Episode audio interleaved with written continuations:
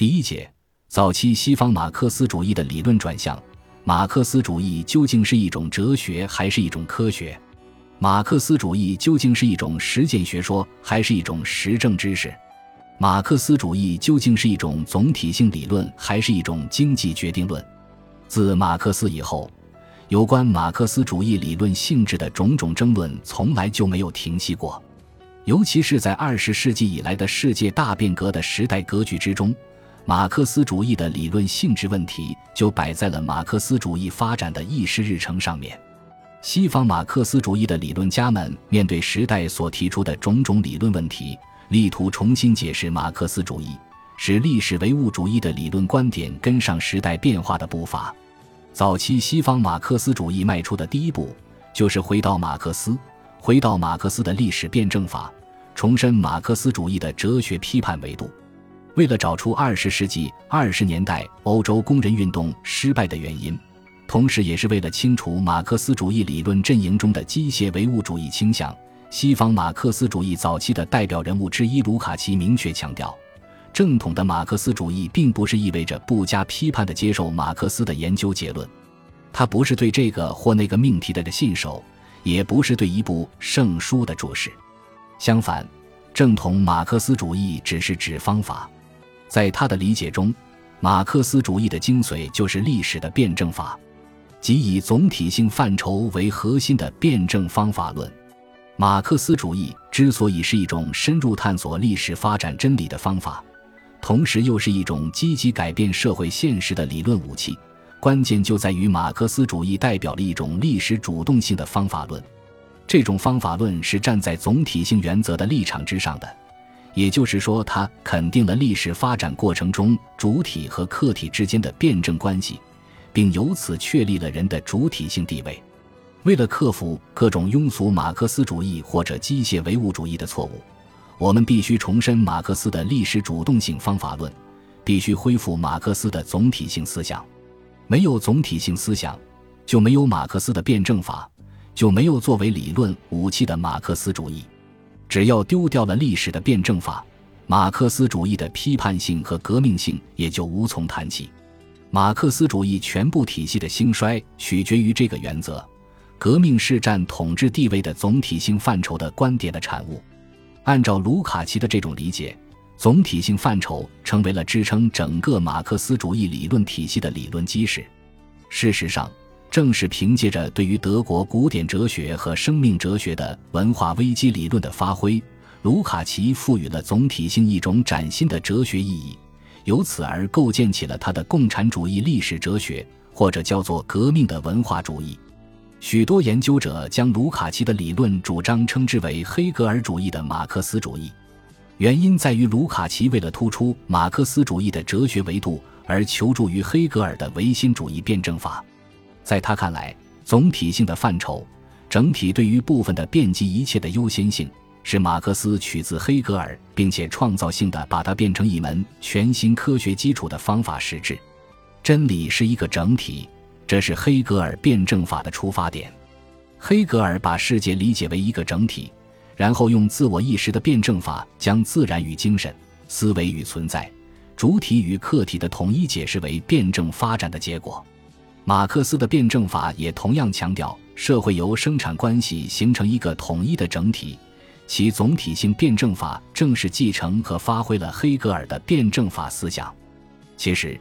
只要我们掌握了这种总体性原则的辩证方法。就能够看到，社会历史就是一个由主观和客观诸多因素构成的整体。只有在事实的来龙去脉中，把社会生活的各种孤立事实作为历史过程的各个方面，并且把这些事实结合到一个总体性之中，对于事实的认识才有希望变成现实的认识。这种认识绝不是一种实证科学意义上的认识，而是一种哲学的总体性认识。因为他看到了历史过程中主体和客体的相互作用，看到了其中主体所具有的优先地位。为什么说马克思主义是一种哲学批判？这是因为马克思率先将人类的解放置于人的主体性之上。对于当时的第二国际的理论家们来说，黑格尔留给马克思的理论遗产只是涉及外在的理论表现形式，实际上，马克思与康德之间比马克思与黑格尔之间更加接近。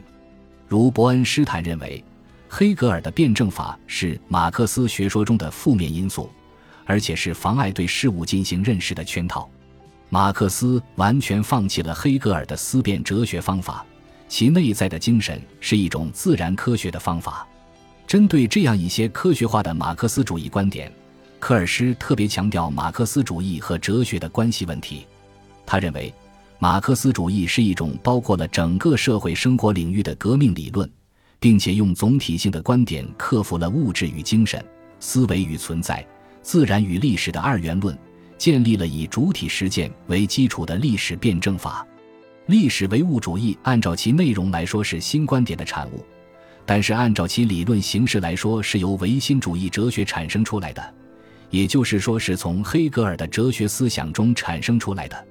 如果人们忘记了马克思主义的唯物主义从一开始就是辩证的，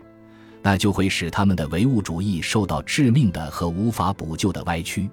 马克思主义的唯物主义始终是历史的和辩证的唯物主义。换言之，它是一种在理论上把握社会历史整体，并且在实践中进行变革的唯物主义。资产阶级的思想家和第二国际的马克思主义者。都不承认马克思主义具有的哲学精神，而一味地将马克思主义等同于经济学或者是社会学。资产阶级的哲学教授不断地宣称，马克思主义不具有任何他自己的哲学内容，并且认为他们提到的都是不利于马克思主义的重要方面。正统的马克思主义者也不断地强调，他们的马克思主义从根本上讲与哲学毫无关系。并且认为他们讲的都是有利于马克思主义的重要方面。尽管马克思和恩格斯说过要废除和消灭哲学，但是在科尔施看来，马克思主义是要废除传统的资产阶级哲学，重新创立一种理论与实践相统一的革命哲学。葛兰西将马克思主义看作是一种实践哲学，他在《狱中札记》里采用实践哲学来指代马克思主义。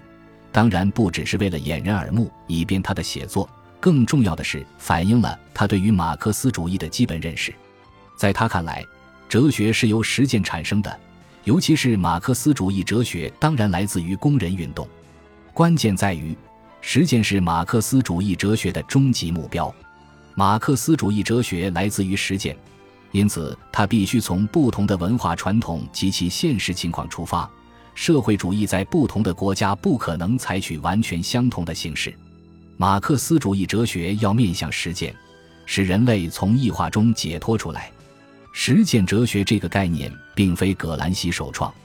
它是从意大利哲学家拉布里奥拉那里借用过来的。后者强调实践哲学是历史唯物主义的核心，并在关于历史唯物主义中提出。没有一个历史事实不是依赖于作为基础的经济结构的种种条件而产生的，同时，也没有一个历史事件不是以一定的社会意识形式为先导的，由它相伴随和，由它所跟随的。在拉布里奥拉的启示之下，葛兰西认为马克思主义其实就是黑格尔和李嘉图相加的产物。同样，他一方面强调革命领导权的经济基础问题。另一方面，又欲求摆脱经济决定论的偏向，因此，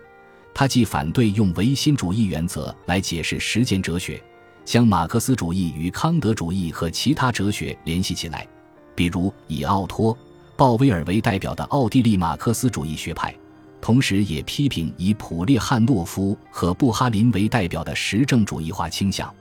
他强调，实践哲学的主要敌人还不是唯心主义。而是哲学上的先验性与形而上学性。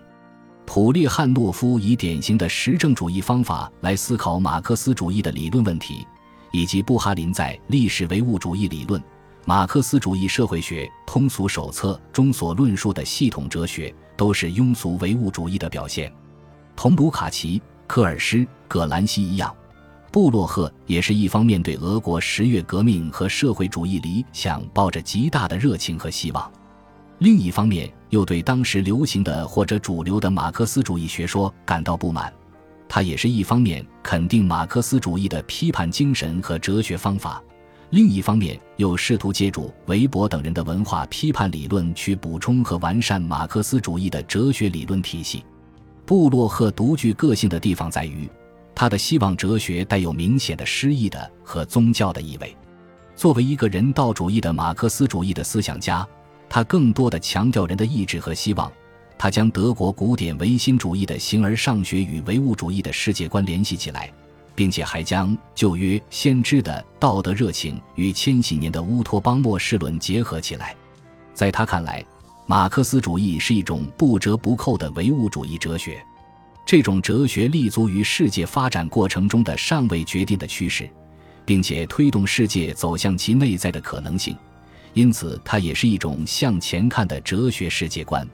我们还需要强化马克思主义的乌托邦维度。使马克思主义哲学真正成为一种希望哲学。